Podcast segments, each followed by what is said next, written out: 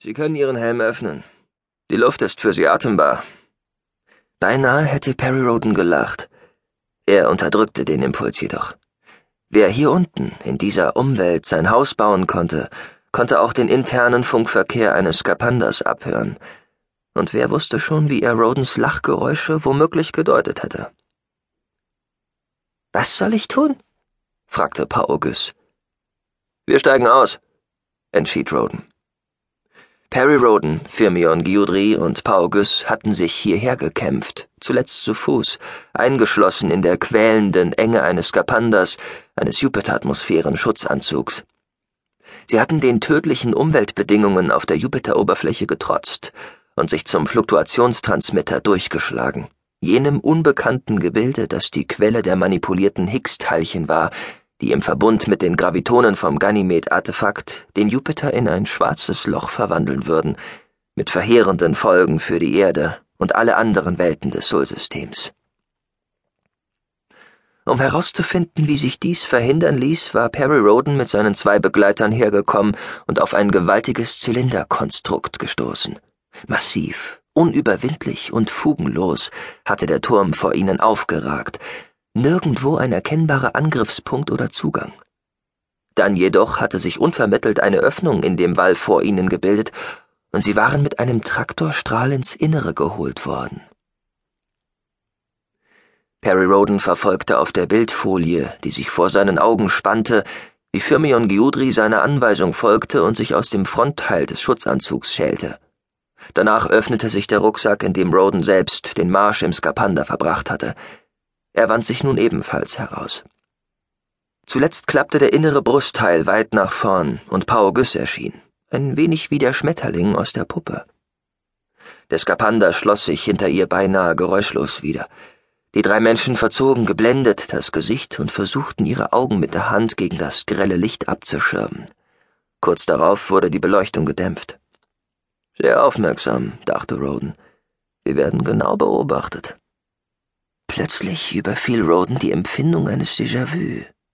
Sie können Ihren Helm öffnen. Die Luft ist für Sie atembar. Er lachte nun doch lauthals auf. Waren das nicht genau die Worte, mit denen ihn vor einer Ewigkeit der Arkonide Crest an Bord seines auf dem Erdtrabanten havarierten Raumschiffs empfangen hatte? Giudri schaute ihn fragend an. Habe ich etwas verpasst? Roden schüttelte den Kopf. Nein, ich habe mich nur an alte Zeiten erinnert und an einen ersten Besuch bei jemandem, der später mein Freund werden sollte. So, erwiderte Giudri desinteressiert. Gehen wir also und schließen Freundschaft.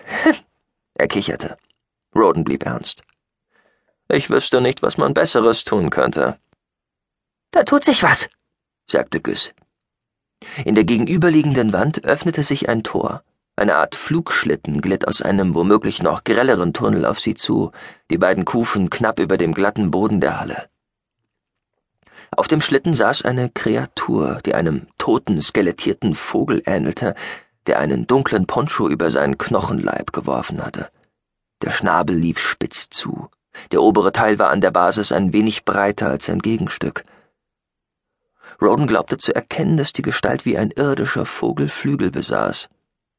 Als der Schlitten näher kam, geriet er in Zweifel.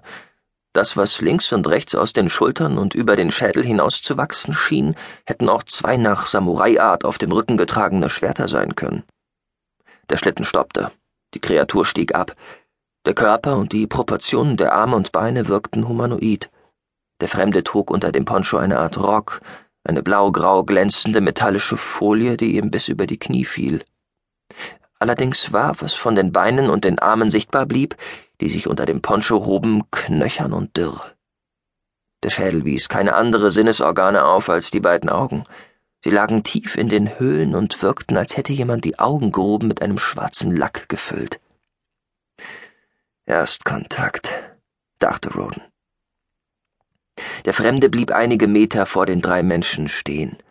Er erschien unbewaffnet und ungeschützt, und er machte den Eindruck, dass er sich das leisten konnte.